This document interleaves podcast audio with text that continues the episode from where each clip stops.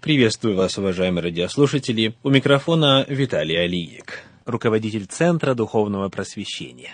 Мы близимся к концу исследования вопроса о природе божества на основании Священного Писания. И сегодня я продолжу чтение главы из книги Алистера Маграта понимании Троицы. Глава называется «Всесильное имя Троицы». В прошлый раз мы остановились на взглядах некоторых критиков учения о Троице, которые сводятся к тому, что якобы в момент формирования этого учения христианское сообщество было очень примитивным, и таким образом понятие о Троице есть свидетельство и отражение того примитивного мировоззрения.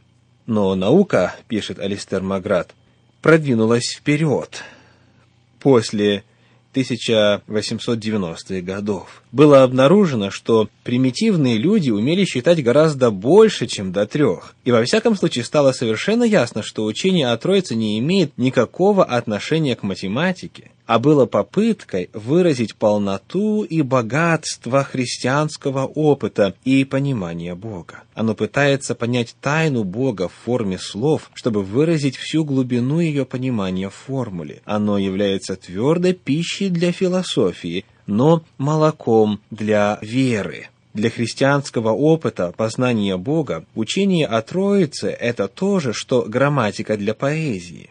Оно устанавливает структуру и рамки, которые позволяют нам понять то, что далеко превосходит их. Оно является как бы скелетом, поддерживающим плоть христианского опыта. Христианский опыт познания Бога существовал задолго до того, как было сформулировано учение о Троице. Но это учение поясняет этот опыт и помогает нам понять то, что мы познаем на опыте. Оно толкует наш опыт познания Бога. Оно устраняет неадекватные и ошибочные представления о Боге, которые возникают на нашем пути к Нему. Подобно прокапыванию канала для более свободного течения потока, учение о Троице задает направление в наших размышлениях о Боге, устраняя препятствия, около христианские представления о Боге, которые встают на его пути, когда он выходит навстречу нам. Таким образом, учение о Троице является последним христианским словом о Боге. Мы не начинаем с него, а заканчиваем им. Когда вы пытаетесь объяснить кому-то христианскую религию, последнее, о чем вы будете говорить, это будет учение о Троице.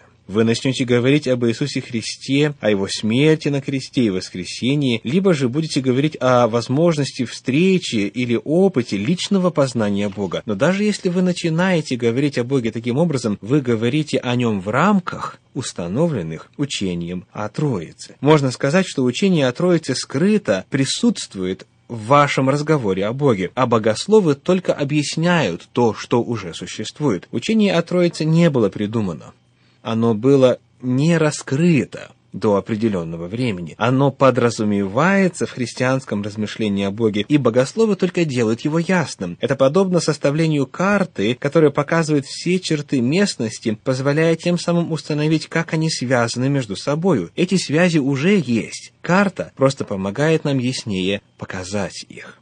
Какова же тогда важность учения о Троице? Люди часто спрашивают, кто или что такое Бог, и надеются получить удовлетворительный ответ. Учение о Троице – это резюме христианского ответа на вопрос «Кто есть Бог. Оно подобно краткому изложению истории, рассказу о нашем искуплении через смерть и воскресение Иисуса Христа. Оно выделяет главные моменты в этой истории, рассказывая о нашем сотворении, нашем искуплении и нашем возрождении. Но это рассказ об одном и том же Боге, который сошел с небес, чтобы встретить свое творение, где оно есть, чтобы возвратить его к себе. Это краткое изложение необходимости для нас Бога, того, что Бог делает для нас это заявление, что тот же Бог, который таким чудесным образом сотворил нас, действовал даже более чудесным образом, чтобы искупить нас. Одним из самых сильных христианских церковных гимнов является древнеирландский гимн, обычно приписываемый святому Патрику, покровителю Ирландии. В этом гимне верующему постоянно напоминается о богатстве и глубине христианского понимания Бога и о том, что именно этот Бог связан с верующим через веру. «Я исповедую сегодня всесильное имя Троицы, признавая ее единой, три в одном и один в трех». Именно сила и присутствие этого Бога позволяет христианину держаться на высоте в мире тьмы и греха.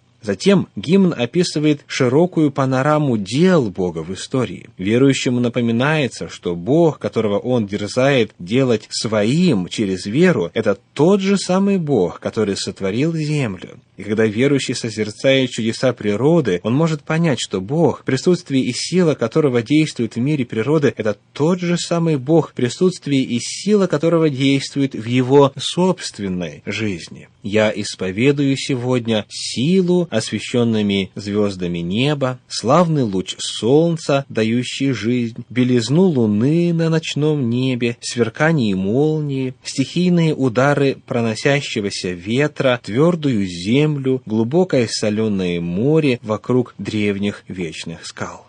Затем наше внимание обращается на работу Бога в искуплении. Тот же самый Бог, который сотворил мир, землю, море, луну и звезды, действовал в Иисусе Христе, чтобы искупить нас. В истории Иисуса Христа от Его воплощения до Его второго пришествия мы можем видеть, как действует Бог, чтобы искупить нас. И это действие мы принимаем и делаем своим через веру. Я исповедую сегодня и навсегда силою веры воплощение Христа, Его крещение в Иордане, Его смерть на кресте ради моего спасения, Его восстание из помазанного миром гроба, Его восхождение по небесному пути, Его пришествие в день страшного суда. Я исповедую сегодня и навсегда. Верующий призывается подумать об истории Иисуса Христа, Его воплощении, крещении, смерти, воскресении, вознесении и окончательном пришествии в последний день. Все это, утверждает святой Патрик, является действиями того же самого Бога, который сотворил нас, когда Он выходит, чтобы встретить нас через Иисуса Христа. Все это было сделано ради нас, грешных творений, которых любит и милует человеколюбивый и многомилостивый Бог. И, наконец, Бог, который сотворил Вселенную и искупил нас через великую последовательность событий, кульминацией которых явился Иисус Христос, это тот же самый Бог, который с нами теперь здесь, который встречает нас и остается с нами до скончания века. Я исповедую сегодня силу Божью, меня держать и вести, его глаза следить за мной, его силу удержать меня, его ухо услышать мою нужду, мудрость моего Бога учить, его руку, могущую направлять, его щит, способный защищать, Слово Божье, чтобы дать мне речь, его небесное воинство, чтобы меня охранять. Именно об этом Боге свидетельствует Священное Писание Писании, и его познает человеческий опыт. Бога, который взрыхлил почву человеческого мышления, заставляя расширить наши идеи и категории до их возможного предела, чтобы хотя бы приблизиться к нему. Это не тот Бог, который заводит мир, подобно часовому механизму, а затем предоставляет его самому себе. Это не тот Бог, который спускает свои повеления с олимпийских высот. Это не тот Бог, который растворился в естественной природе и неотличим от нее, но это тот Бог, который открывает себя нам и делает себя доступным через смерть и воскресение Иисуса Христа, Бог и Отец Господа нашего Иисуса Христа учение о Троице обобщает исключительно богатые и с трудом достигнутые проникновения христианских богословов в природу Бога. Для богослова оно является защитой против неправильного понимания Бога. Для верующего же оно является напоминанием о величии и тайне Бога, предавшего себя смерти на кресте ради спасения людей. Оно помогает нам не то чтобы понять Бога, а позволяет избежать неправильных путей размышления о нем встав перед выбором между придуманным Богом, которого можно понять без особых затруднений, и реальным Богом, которого нельзя понять, церковь без колебаний избрала второй путь. Верующему, конечно же, будет легче говорить о Боге, чем о Троице, и его не надо критиковать за это. Но когда этот верующий начинает размышлять о Боге, которому он поклоняется и которого почитает, его мысли обратятся к всесильному